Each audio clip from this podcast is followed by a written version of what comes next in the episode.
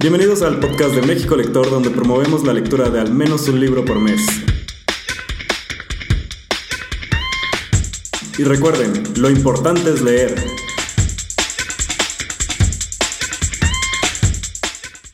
En esta ocasión nos acompaña Alex Toledo, que nos ha acompañado en anteriores ocasiones para hablarnos de sus libros, pero pues da la casualidad que como entre lectores y escritores vimos que salía este libro de la historia de Britney escrita por ella o narrada también en una parte por ella y que teníamos mucha curiosidad, coincidimos y le dijimos a Alex, oye Alex, tenemos que armar un espacio porque seguramente hay mucho que hablar. Y pues, Alex, bienvenido. Muchas gracias, Jerry. Muchas gracias a ti, a México Lector, a todos los integrantes, les integrantes de, de México Lector. Pues sí, un libro muy polémico, un libro que ha dado mucho de qué hablar, un libro que debo decir, yo disfruté bastante. Yo primero lo escuché porque, eh, bueno, el libro ha sido un fenómeno. O sea, en su primer semana aquí en México vendió como 60 mil ejemplares. Este, y después llegó a la, a la cifra ya ahorita, creo que rebasó el medio millón de ejemplares aquí en México y estaba agotado. Entonces, pues lo más rápido era el audiolibro, que si no están acostumbrados a los audiolibros, se los recomiendo. Es una gran forma de leer porque a veces no tenemos tiempo de sentarnos a leer el libro físico, entonces el audiolibro lo escuchas mientras manejas, mientras lavas los trastes, cocinas, vas al gimnasio. Y yo así lo, lo leí primero, bueno, lo escuché, y ya después por fetiche sí compré el libro, ¿no? Y, y me lo volví a echar, ¿no? Para repasar algunas cosas. Y bueno, pues sí, es un libro que sí disfruté, pero también me pareció eh, muy, muy conmovedor y hasta cierto punto bastante triste. Sí, ese es un libro que mueve bastante y ahorita que comentas, o sea, los números que tuvo en ventas, eh, lo que me llamó la atención y como que mi primera reflexión que me hizo sentir el libro es esta parte de, es un libro obviamente para los fans, pero también creo que es un libro para los no tan fans, porque te ayuda a conocer qué es lo que existe detrás de la vida de Britney. Entonces yo creo que eso es el valor más importante que tiene, pues para que alcance estos números en ventas, ¿no?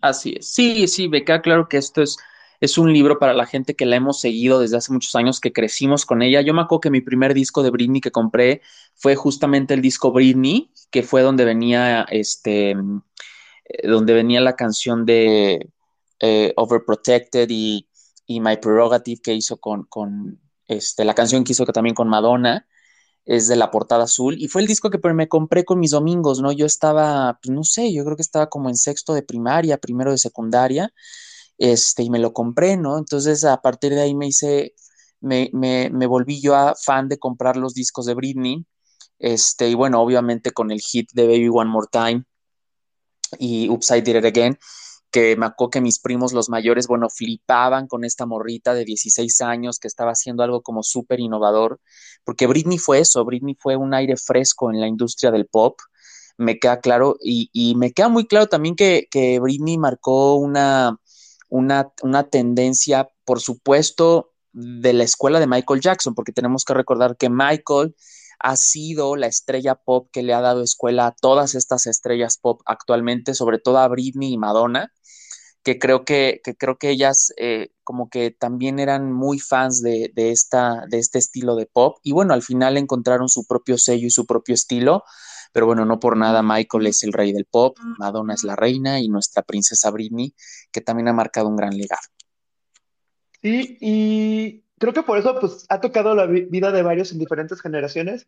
A mí sí me tocó antes, estoy más grande, me tocó con, con el disco donde venía Baby One More Time. Entonces yo veía en la prepa que todos traían a Britney y te llamaba mucho la atención pues ese video que de repente en MTV saliera pues alguien joven ahí en la escuela católica rompiendo todo y y empezando a bailar y hacer coreografías. También creo que revivió mucho esa parte de, de las coreografías que también los Backstreet Boys hacían en Sync y demás. Y algo que me llama mucho la atención, y para aquí los que están escuchando, que sí los voy a spoilerar un poquito, eh, es todo el contexto que tiene justo al inicio del libro de su vida. O sea, es algo muy, muy fuerte que, que vale la pena poner atención porque te explicas muchas cosas de su vida personal, de su familia, pero también la parte de su formación como, empezó primero como, actriz, cuando entra a estas audiciones del Club Disney y todo eso que vivió alrededor y te das cuenta que, que pues era alguien que, ensayaba mucho. Entonces creo que esto lo vemos en otros libros y creo que lo vemos reflejado en otras este, obras, otros autores que, que dicen que pues la práctica es el maestro y que alguien que ensaya mucho, que lucha por sus sueños, que, que se desvive en los estudios grabando, bailando, generando las coreografías, pues eso da resultados y creo que desde ahí ya empieza a surgir que es Britney. No sé si te pasó similar que, que sintieras eso, Alex. Fíjate que a mí algo que me gustó mucho del libro fue que yo, bueno, todo el libro lo sentí una, una, una, un relato muy honesto, muy transparente sobre su propia vida. Creo que ella eh, realmente decidió, bueno, voy a escribir esto, porque además un dato importante, un, un, fun fact, es que ella escribió varios de los capítulos del libro, eh, lo cual para mí fue sorprendente, porque generalmente a estas artistas, a estas grandes estrellas que de repente se vuelven autores, escritores o escritoras, les ponen escritores fantasma, ¿no? Una persona que escribe la historia, ¿no? Este, y que bueno, mientras ellos van solamente narrando y contando y, y, este escritor arma la historia, ¿no? Pero bueno, según lo que he leído es que Britney escribió varios de los capítulos de, del libro y bueno, claro, tuvo ayuda también de la editorial, pero ella escribió mucho, entonces me sorprende saber lo buena escritora que es, porque más el libro está escrito de una manera eh, muy cándida, muy, muy, muy personal, muy humana, muy tierna, que te, o sea, yo lo escuché y luego lo leí y lo único que quería hacer después de terminar de leer el libro era ir corriendo a abrazar a Britney y decirle, no te preocupes, todos te vamos a cuidar, ¿sabes? Porque creo que está escrito de una manera muy, muy personal, que, que te hace conectar con ella. Y esta parte de al inicio de, de su biografía me, me, dejó ver a una Britney que mmm, desde muy pequeña se tuvo que hacer cargo de muchas responsabilidades que no le tocaban. Eso, digo, yo como psicólogo no podía dejar de analizar, de psicoanalizar el libro, porque me daba cuenta y decía yo, claro, es que Britney, Britney fue, un, fue una niña parental, una niña parental, un niño parental es un niño, un hijo, una hija que adopta el rol de un papá o de una mamá o de un proveedor o proveedora, ¿no? Y adopta responsabilidades que no le tocan, ¿no? Se les roba la infancia a estos hijos, ¿no? Y eso fue lo que le pasó a ella le robaron esta infancia con esta vida eh, difícil de escasez económica en donde ella tuvo que sacar la casta por ser la, la, la hija que tenía el talento, ¿no? Y, y, mantener a esta familia. Y me pareció muy conmovedor ver cómo Britney lo único que, que al final pedía era, era poder ser reconocida y validada como un ser humano, ¿no? Porque a partir de que ella empieza a tener reconocimiento y se dan cuenta del talento que tiene, empezó a hacer un, un signo de, de, dólares, ¿no? Y la empezaron a ver como eso, como dólares. Y es muy conmovedor ver cómo ella todo lo que pedía era ser humana, ser tratada como, como, como una persona con, con emociones, con sentimientos. Y creo que esta primera parte del libro, en donde conocemos su infancia, es súper honesta y nos deja ver a una Britney que a pesar de hacerse cargo de muchas cosas, tenía muy clara su meta y sí tuvo muy, muy claro lo que ella quería hacer, ¿no? La manera en la que habla de su abuela, por ejemplo, y cómo imita este acento británico a veces, y, y, la manera en la que dice que su abuela era inclusive la única persona que vale la pena de su familia, eh, y, que, y que todos opinaban muy mal de su padre, que también era, era un abusador de su abuelo mismo, te deja ver cómo de niña Britney ya se daba cuenta de muchas cosas y eso me pareció importante porque a veces los adultos pensamos que los niños no se dan cuenta, no observan. Y si sí observamos y si sí nos damos cuenta, ¿cuántos de nosotros, acuérdense, todos los que nos están escuchando, cuántos, cuántas veces ustedes no se sentaron en la sala a escuchar la conversación de las tías o, o lo que sus papás hablaban mientras ustedes jugaban y aunque ellos sentían que no se daban cuenta, ustedes sí se daban cuenta, se daban cuenta que había problemas entre ellos o que había problemas de dinero. Entonces, Britney se daba cuenta de todo eso y aún así, ella misma, sin saberlo, en su propia infancia y adolescencia, trató de rescatar esa parte para ella, ¿no? De conservar esa adolescencia y esa, y esa niñez, esa infancia primera, que bueno, al final le, le robaron porque digamos que el tener talento fue, digamos, fue su maldición, por decirlo de alguna manera, y que bueno, dándose cuenta a sus padres que tenían una mina de oro, pues ahorita no hay tiempo de que seas adolescente, produce dinero, ¿no? Sí, y es algo que yo creo que vimos que se sigue replicando, bueno, vemos que se sigue replicando, que es una violencia que empieza como desde la infancia, que ella se da cuenta, pero que se sigue replicando con el tiempo de diferentes formas. O sea, de hecho, eh, la semana pasada estábamos viendo en una reunión hablando del 25N, que se celebra el Día Internacional contra la Violencia de la Mujer, y ahí veíamos el, violentómetro que tiene la ONU, y, y empiezas a ver que muchísimas cosas este, están ligadas, por ejemplo, a la historia de Britney, desde cómo la Así. trataban, desde, desde toda la presión que tenía, tanto de su familia como de los, de las disqueras, de sus fans, de lo que, de lo que ella recibía de los medios desde muy temprana edad. O sea, como que las preguntas principales cuando ella era joven eran preguntarle si se había operado o no el busto y, y si era real o no, o cuándo había pedido- perdido su virginidad. O sea, todo- toda esta violencia hacia la mujer, ella le tocó vivir a los 16, 17 años. Son, son cosas muy fuertes que, que la verdad nosotros lo veíamos como de lejos, ¿no? O sea, lo- yo- eran tiempos que también no había tanto internet, entonces lo veíamos como de, ah, el video de Britney y la entrevista y sacó esto y anda con no sé quién, pero fluía información diferente, pero la violencia estaba presente en muchísimo de su entorno y, y eso es lo que te, te muestra este libro, ¿no? Así es. Y fíjate, y esto con Britney, que es figura pública, ¿no? Imagínate ahora con todas aquellas mujeres que no son figuras públicas, que no son superestrellas del pop y que viven estas violencias y que no nos enteramos, ¿no?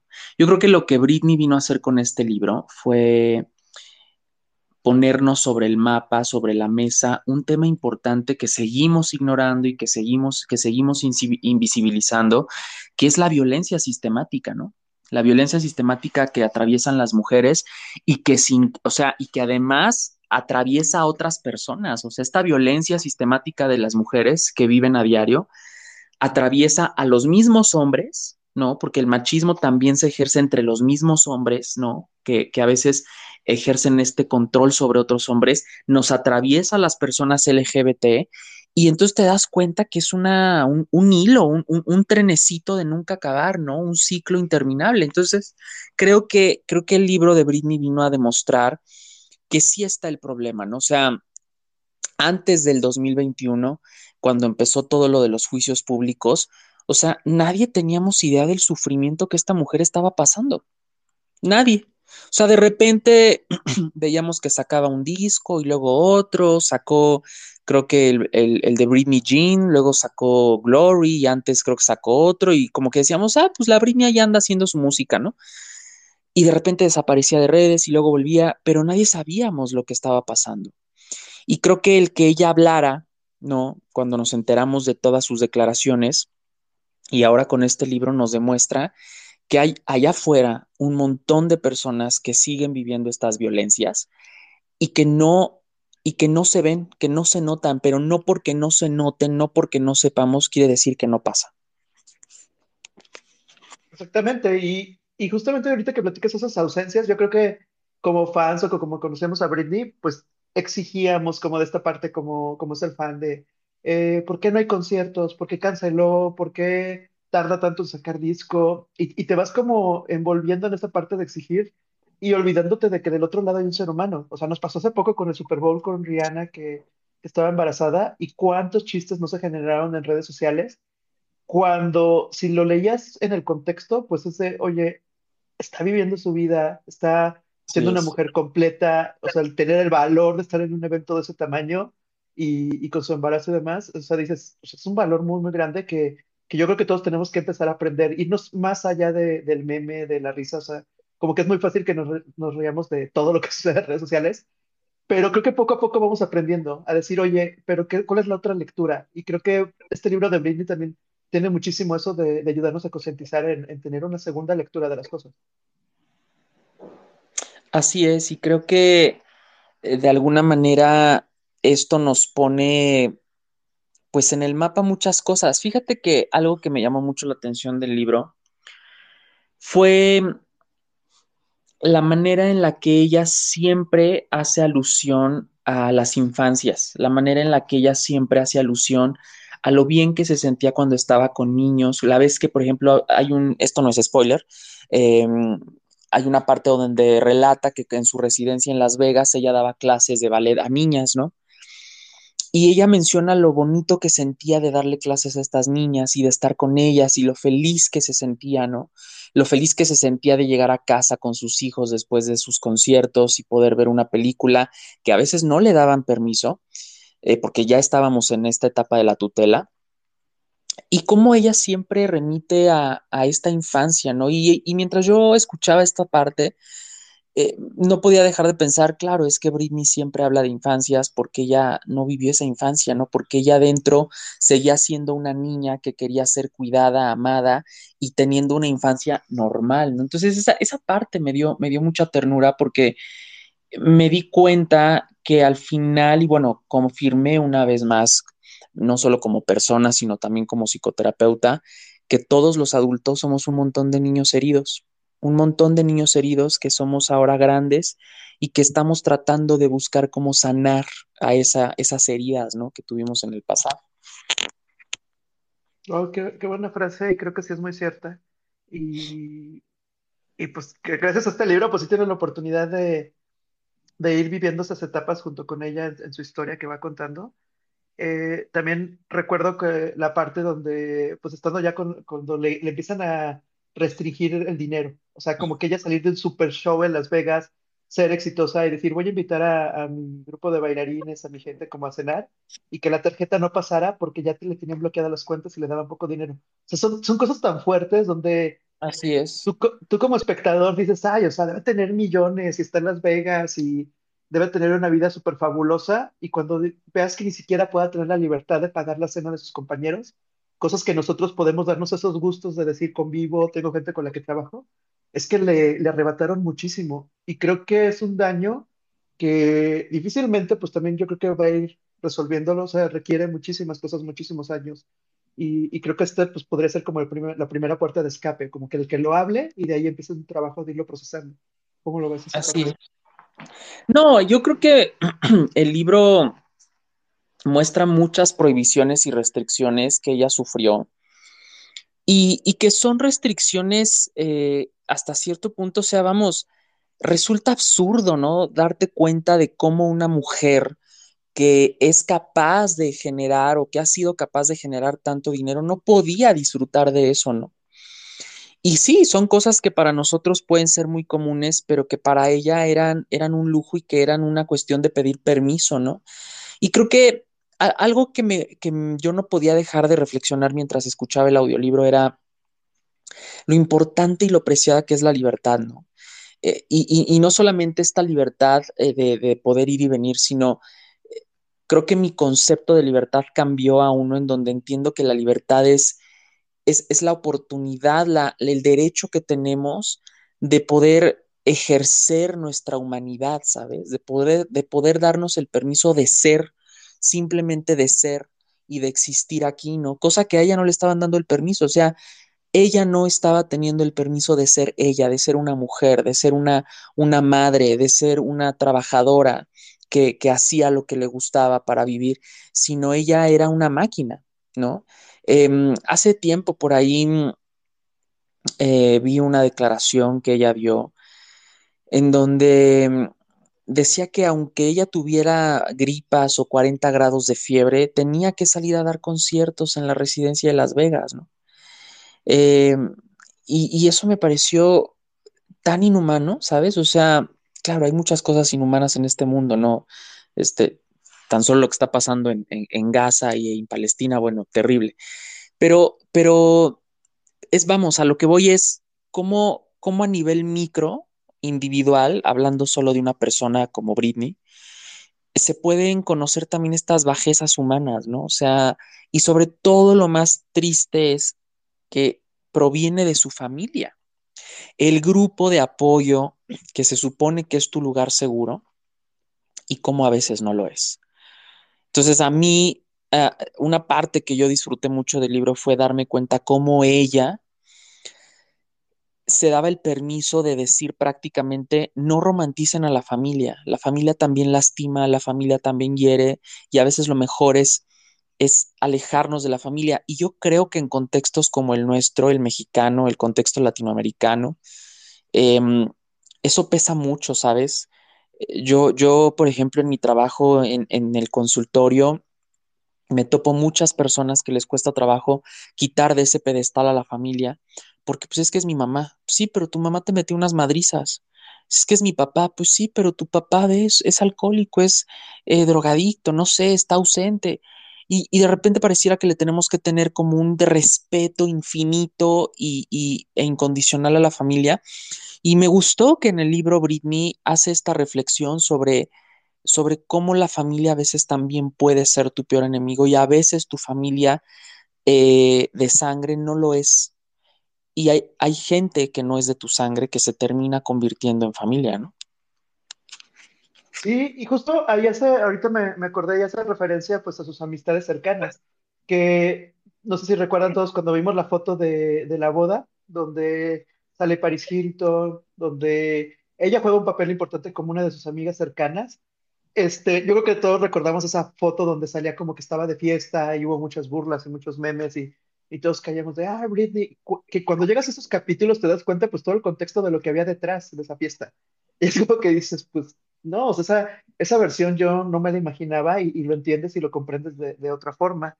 Eh, y así tiene muchísimos momentos este, claves que, que van recorriendo la historia, que son que estos como más de 20 años, yo creo, si no es que 25, como cuentos de, de cuando ella sale a la música y todo lo que ha pasado históricamente y, y los papeles que ella estuvo jugando en, en premiaciones, en el Super Bowl y todos los momentos que ha tenido vas encontrando como esa segunda parte de lo que sucedió detrás, que, que no conocías y que nada más veías en medios. Sí, conoces, conoces esta parte del lado B, ¿no? Que yo creo que eso es algo que muchas personas no dimensionamos de la gente pública, ¿no? A veces eh, los vemos de, de, de, de, cierta manera, o sea, los vemos de maneras tan, tan triunfantes, tan exitosos, tan exitosas que lo único que hacemos, lo único que logramos a veces es solo idealizar estas personas, ¿no? Eh, y Britney misma lo dice, ¿no? En el libro, ¿no? Cuando, cuando ella dice, ustedes me veían en los conciertos yendo de un lado para otro, pero la realidad es que por dentro yo solo quería estar en mi casa con mis hijos, por ejemplo, ¿no? Y se nos olvida hasta cierto punto que mmm, estas personas de este nivel también son personas. O sea, también son, son son gente que tiene un, una vida, que tiene deseos, que tiene motivaciones, que tiene tristezas, ¿no?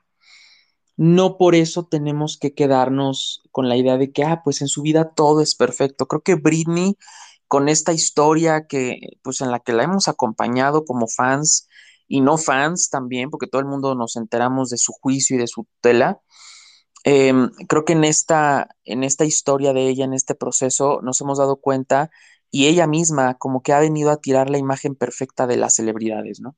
Como que se ha vuelto a poner sobre la mesa que, güey, las celebridades también son personas y también sienten y también se van a equivocar y también la van a regar y también son humanos.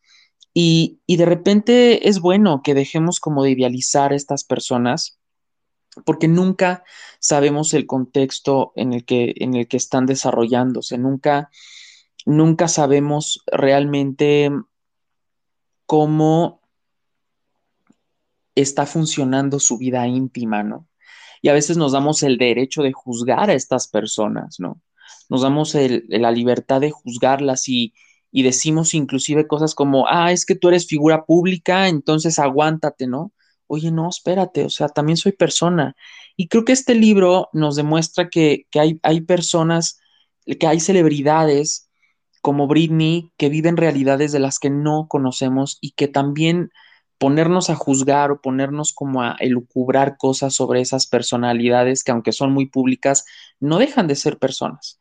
Y no tenemos como este derecho a, a pues entrometernos en esta parte de vida de esta gente que pues solo es, es pública, o sea, hace un trabajo público, pero eso no quiere decir que toda su vida tenga que ser sometida al, al, escrutinio público, ¿no? Exactamente. Y el ejemplo más cercano ahorita que te escucho es Taylor Swift. O sea, todo lo que está pasando alrededor. Sabemos que es un super fenómeno, pero la gente se olvida de que, oye, tuvo unos conciertos en Brasil, hubo alguien que falleció, o sea, unas condiciones bien extremas y dices, bueno, ¿quién tiene que poner el alto? ¿Las empresas, el artista, los fans? O sea, ¿quién tiene que recordarles a todos que pues es un ser humano? O, hay seres humanos ahí, tanto fans como, como el artista, y por muy grande, pues sí debe de haber como una parte ahí que, que detengan y pongan esta parte ahí.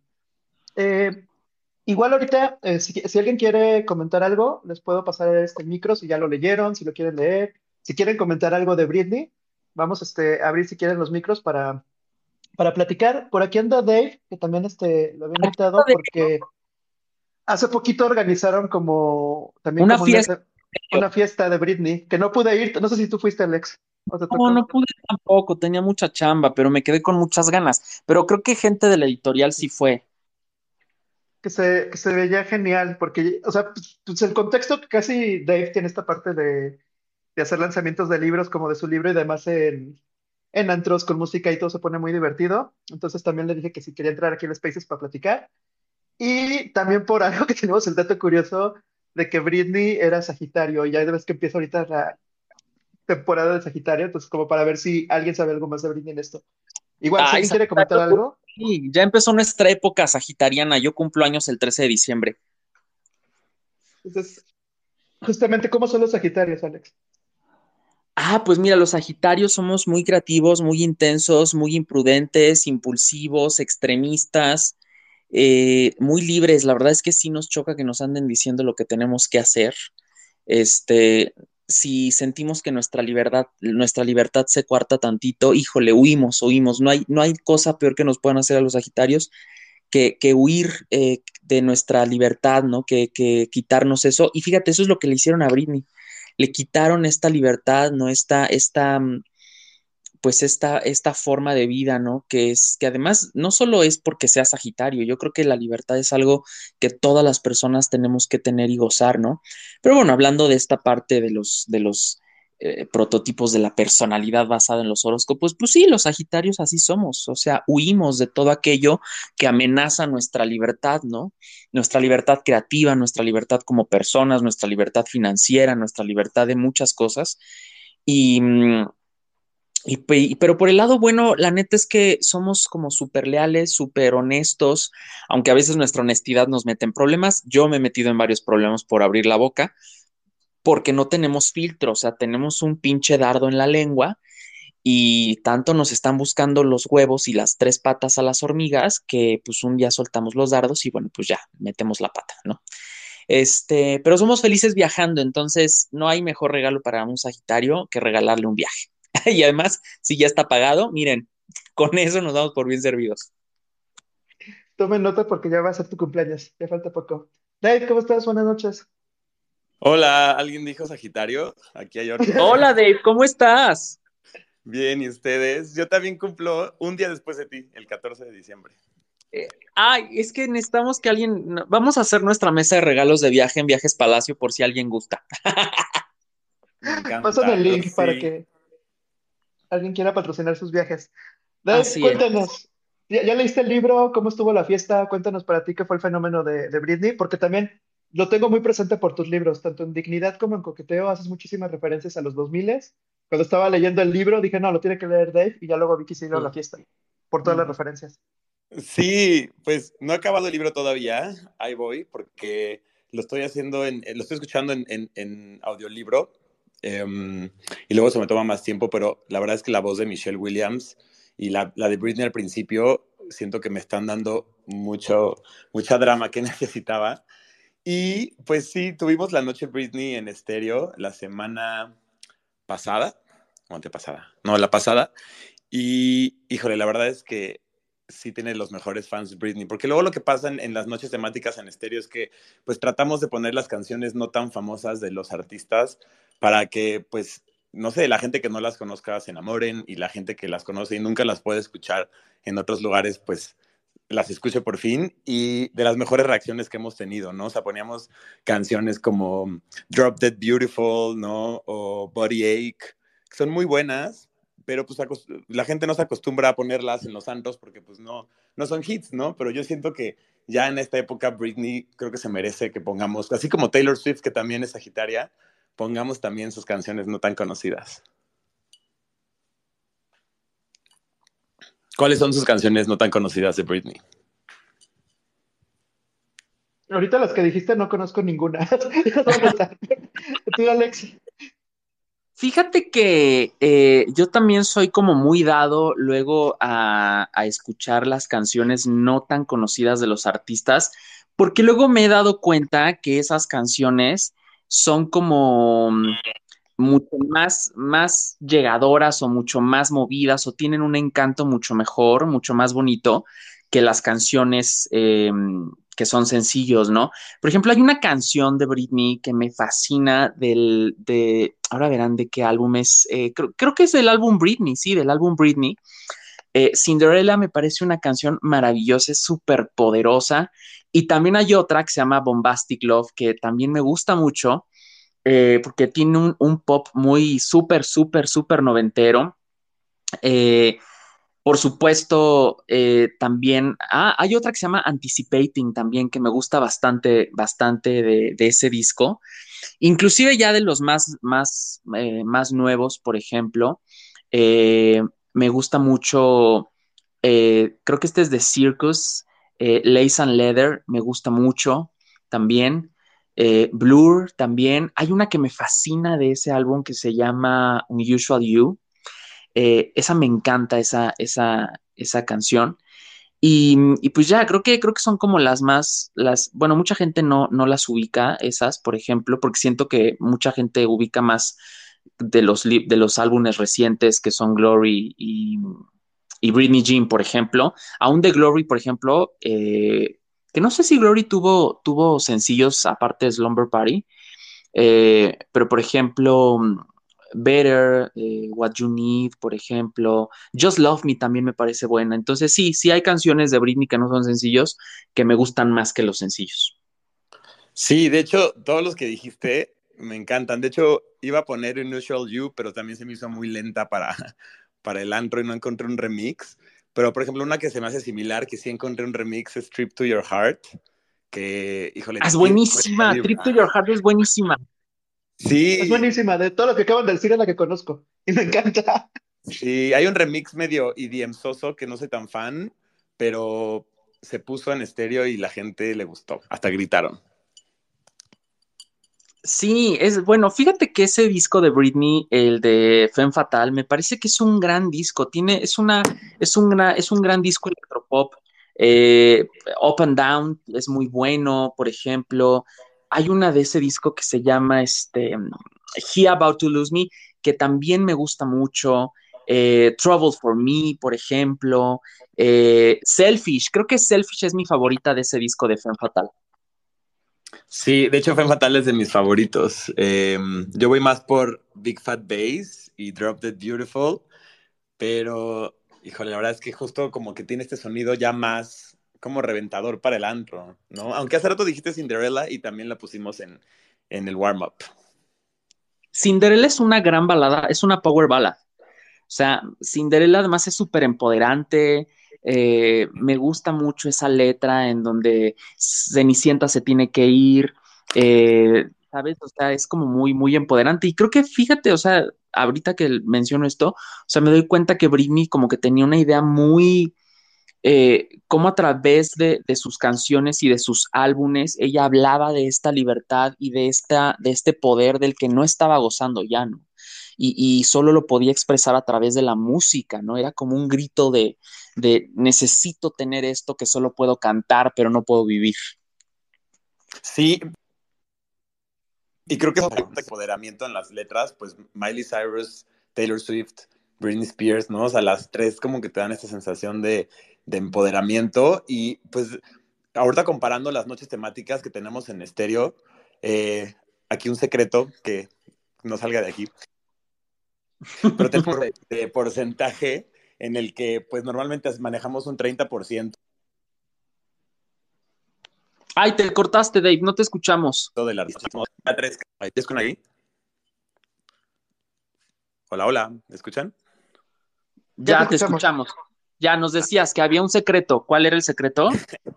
el secreto sí es que, bueno, conocemos noches temáticas en estéreo, pues manejamos un porcentaje más o menos del 30% del artista, ¿no? O sea, cada tres canciones, o sea, dos canciones y una del artista. Y así, ¿no? Y la verdad es que Britney y Taylor es la, son las que más nos han llevado a subir ese porcentaje. Digo, Taylor es la reina, ¿no? Ahorita es la que está más, más poderosa y pues sí llegamos a un 50% de que una Taylor, una no Taylor. Y Britney Spears en esta noche llegó a casi un 50%. Entonces, qué chistoso que las dos sean Sagitario. Es muy chistoso. Los Sagitarios vamos a dominar el mundo. no me queda. Ya con todos estos ejemplos de Miley, Taylor, Britney, yo creo que toque una noche temática de pura música de Sagitario, ¿no? Estaría bueno. Oye, es qué que fíjate que sí, los Sagitarios justo esa música, somos música super Britney, super, super Taylor. O sea, la verdad es que sí. Oye, la voy a y la mayoría de y la mayoría de las canciones de Britney de las que comentaron ahorita hay muchísima power song. O sea, yo el playlist del gym está lleno de Britney porque sabes que, que te levanta el ánimo bastante. Sí, a mí de hecho, te digo, ese disco de Femme Fatal, cuando salió, eh, igual estaba atravesando un, un, breakup y como que te ayuda a, te ayuda a levantar. Sí, fíjate que, que creo que hay artistas, hay cantantes que se vuelven como un refugio, ¿no? Se vuelven como, como, escucha sus canciones y, como que de repente todo el mundo está bien. Y yo creo que Britney tiene eso. Eh, creo que para los que somos eh, fans de Britney desde que estábamos chavitas, eh, creo que Britney, Britney ha sabido hacer música que sí es, o sea, aunque es pop, eh, súper comercial, creo que, creo que sí se siente como un refugio. Yo al menos así lo siento. El otro día, la semana pasada, creo yo estaba haciendo el quehacer aquí en mi casa y dije, ay, me voy a poner esta playlist de Spotify de lo mejor de Britney.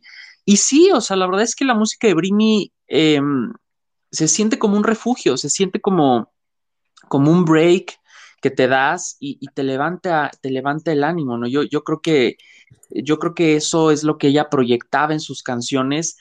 Y bueno, ahora que conocemos su historia, los pormenores de su historia con este libro, creo que nos damos cuenta que a pesar de que ella estaba viviendo muchas cosas muy complicadas y muy difíciles emocionalmente, no dejaba de transmitir eso en la música y eso es súper complicado de hacer porque hay artistas que, que, que, que, no pueden hacer eso si están derrotados, ¿no? Se quiebran. Y, y, Britney se agarró de la música como si fuera su única escapatoria, su única eh, arma de salvación, y no dejó de transmitir eso a pesar de vivir todo lo que estaba viviendo, ¿no? O sea, eh, con el disco de, de, de Femme Fatal, el Britney Jean, los más recientes, aún ya en la tutela, o sea, tú lo oyes y suenan bien, son discos bailables, poderosos, bastante bien producidos, ella se escucha enérgica, se escucha sexy, y por detrás había una mujer atrapada, eh, ni siquiera en una jaula de oro, estaba atrapada en, en, en, una celda horrenda y nadie, pues, no lo imaginábamos, ¿no?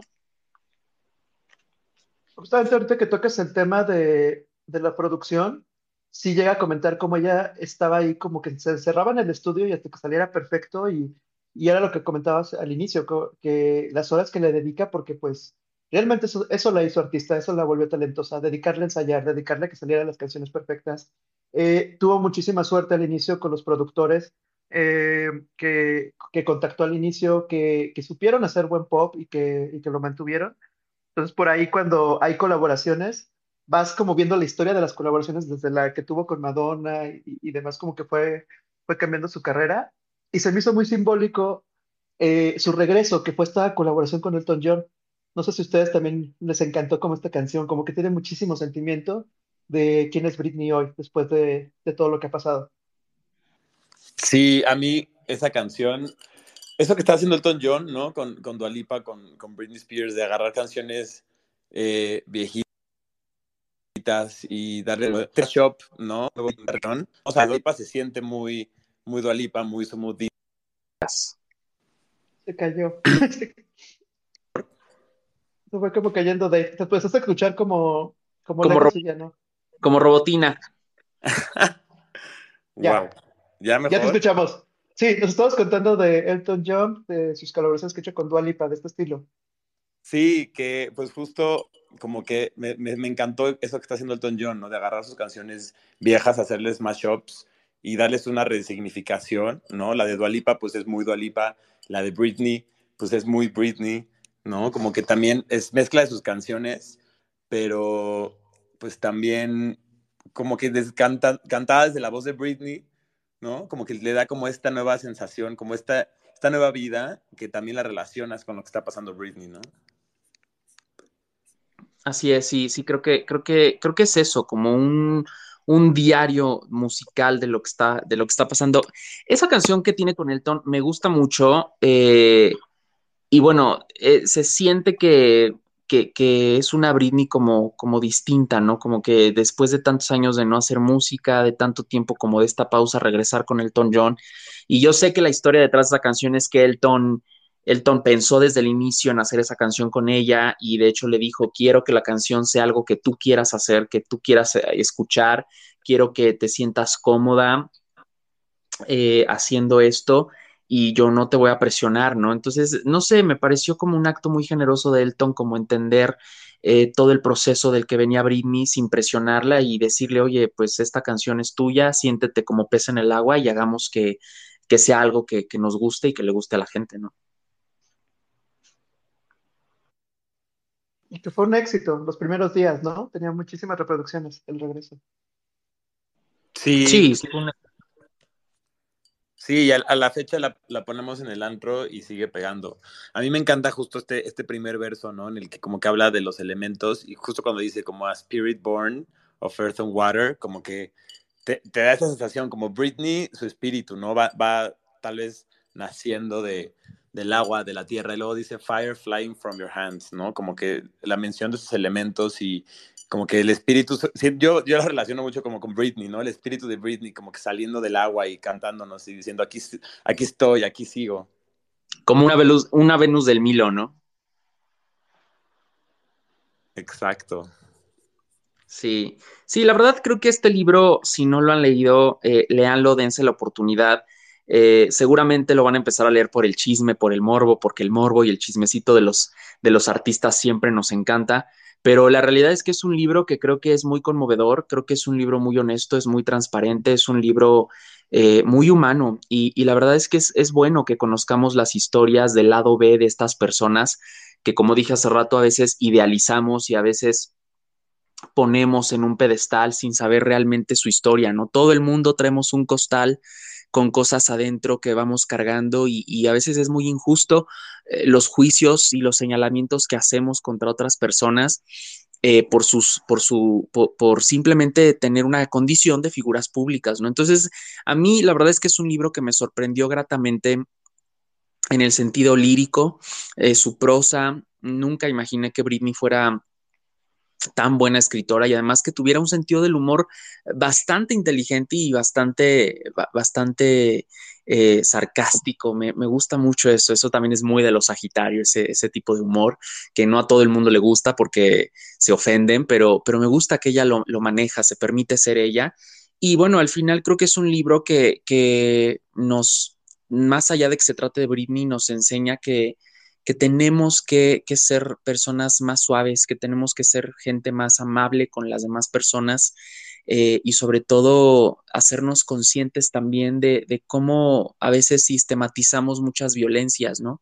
Y, no es bueno, ¿no? Entonces al final creo que es un libro muy conmovedor y es un libro muy, muy tierno que deja ver a una mujer que se da el permiso ahora de, de, ser humana, ¿no? De ser una persona justamente y me encanta. Y si ella no vuelve a hacer música nunca más, no importa. Yo con saber que Britney ahora está viviendo su vida y está siendo feliz y que todo su dinero es para ella ahora, mira, con esto estoy por bien servido. Sí, la verdad que es una grata oportunidad de conocer más de su vida y de lo que hemos platicado ahorita, pues también creo que como sociedad pues ya hemos ido cambiando afortunadamente estos años. Falta mucho, pero creo que cae en un muy buen momento como para, para poder reflexionar. La verdad, a mí cuando empecé a ver, o sea, yo veía las reacciones, o sea, en mis historias de que estoy este, audio leyendo el libro de Britney, todo el mundo, uy, qué culto, qué culto, uy, esa sí es lectura, como que todo el mundo se va como que con el cliché de, de que algo popular necesariamente no le vas a encontrar algo.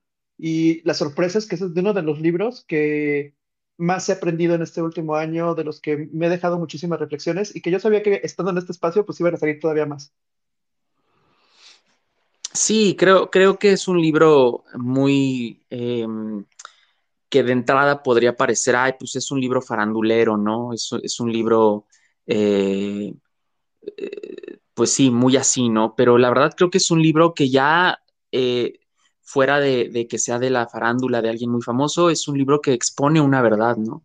Expone la verdad de ella, ¿no? la tutela desde la visión de ella y no desde, desde el punto de vista de los documentales que salieron en Netflix y que, manipulaban muchas cosas, sino su, ahora sí que como diría nuestra, nuestra poetisa del pueblo, Niurka Marcos, su verdad, fue su verdad.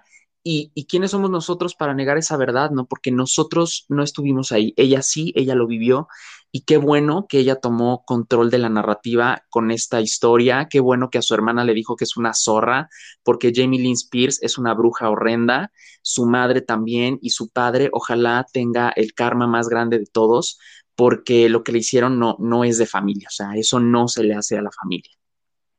Por acá entró Mario, que nos dejaba por aquí escrito que hablemos de la tutela desde el punto de vista del libro y el expuesto por el documental del New York Times que yo no he visto el documental. No sé, Mario, si nos quieres comentar o alguno de ustedes sabe. Eh, bueno, buenas, buenas noches. Eh, más que nada es porque eh, el documental del New York Times creo que es el que detonó gran parte de, todo lo que es la tutela de Britney. creo que incluso en el libro ella comenta que, que ahí se, se, se complementó en parte lo que o sea, el, al grado al que llegaba ella de estar este, monitoreada y todo, el cual ella ni siquiera estaba consciente y que salió en el documental. Entonces, eh, aquí la, la, la, pregunta que me gustaría escucharlos es, es este, esa parte de verlo, eh, la percepción de que ella, creo desde mi punto de vista que leí el libro, este, que me gustó mucho, pero creo que no hizo tanto tanto énfasis en lo de la tutela, siendo que hasta llegó a marcar un parteaguas en el sentido de que ya varias artistas han estado este, siguiendo los pasos de ella. Creo, si no, no sé, no sé si leí o leí mal, que el caso de ella es el primero en, las tutelas en que se logra hacer una, una libertad como tal.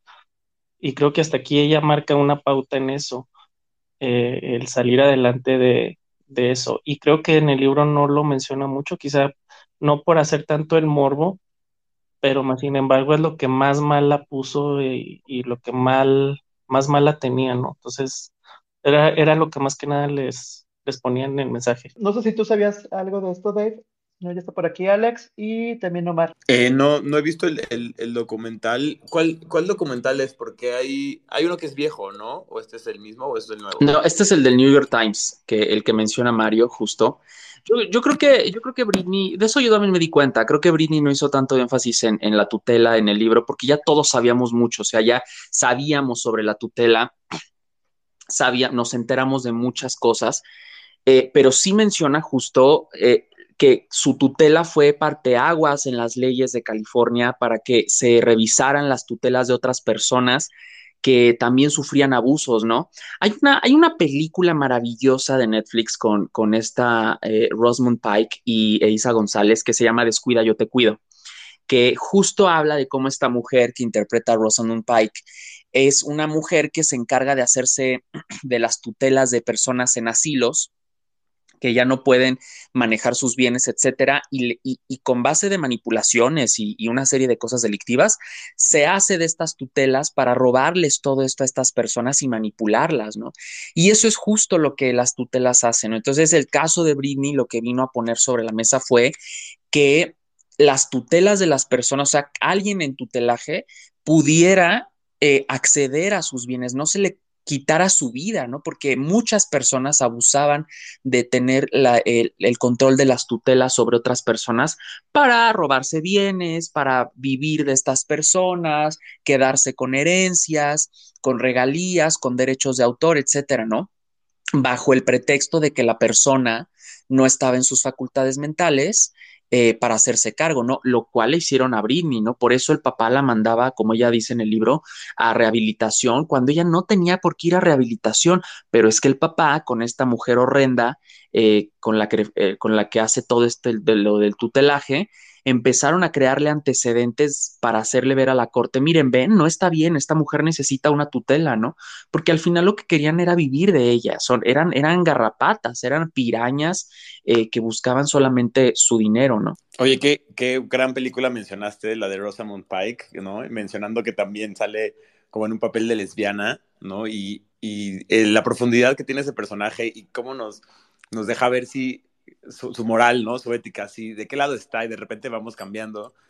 Híjole, creo que sí es un, un gran un gran acompañante al documental de Britney y a eso que estaba viviendo. Totalmente, totalmente, sí. Aprovecho para anunciarles de México Lector. Nuestra próxima reunión es el próximo sábado 2 de diciembre. Eh, pueden preguntarnos por mensaje directo en qué ciudades.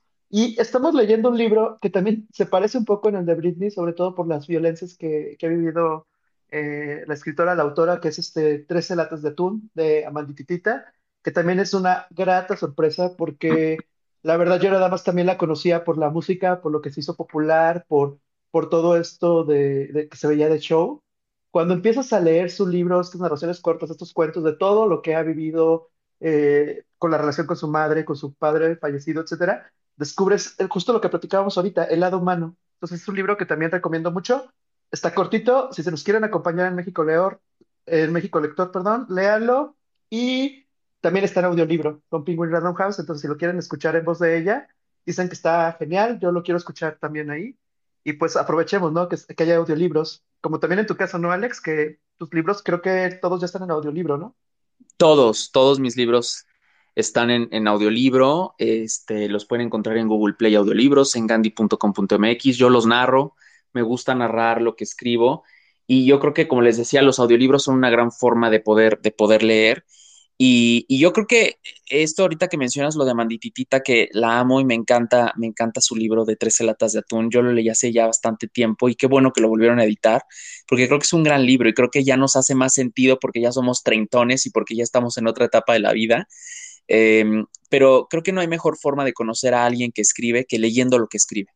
¿no? Porque a veces vemos a la persona en redes, en, en sus conciertos, ¿no? Eh, esto que mencionas de yo pensaba que Amandititita era una solo por sus conciertos, su música, y yo creo que la mejor forma de conocer a alguien que escribe es lean lo que escribe, lean lo que escribe y ahí van a conocer la realidad y la neta del planeta de esa persona. Y justo con esa entrada queda perfecto para los que están ahorita escuchando el Spaces o que lo están escuchando en el podcast si no han tenido oportunidad de, de, leer a Dave Brennan, que está por aquí acompañándonos también, léanlo. Le, léanlo. Es así como antes de que acabe el año, lean Dignidad. Léanlo. Le, lean Coqueteo y no sé, de que nos quieras contar algo, vienen nuevas presentaciones, porque la verdad sí es imperdible leerlo y, y la verdad es un libro que puede estar en audio y lo platicaba en la semana que, que también en película quedaría genial. Entonces no sé qué quieras comentar por ahí él. Oigan, muchas gracias, gracias por las flores. Este, sí, de hecho, me gustaría hacerlo audiolibro porque creo que se presta mucho para resaltar justo esta ironía y este humor sagitariano que mencionábamos hace rato, porque pues está muy presente en ambos. Eh, en cuanto a presentaciones, justo estoy ahorita en Guadalajara, eh, voy a tener el privilegio de presentar en la FIL el sábado. Eh, estoy un poco nervioso, pero si alguien anda por acá en Guadalajara, pues súper invitade. Y mm, en la Ciudad de México yo creo que en enero tendré otra en, en, Somos Voces, uno de estos grandes espacios para la comunidad LGBTQ lectora. Y, mm, y ya, creo que son los únicos que ahorita hay. Wow. Excelente. ¿Tú, Alex, vas a estar en la FIL? No, no me acuerdo. No, este año no voy a estar, mi presencia no fue requerida en la FIL porque la FIL dijo, quiero puros autores publicados en 2023 como Dave entonces, como además el invitado de honor es la, la, Unión Europea, pues hay un chingo de autores que van a venir de allá, los espacios están muy peleados. Entonces, Dave, eres muy privilegiado, aprovecha ese espacio, disfrútalo. Estar en la FIL Guadalajara es como estar en, los Óscares de los libros.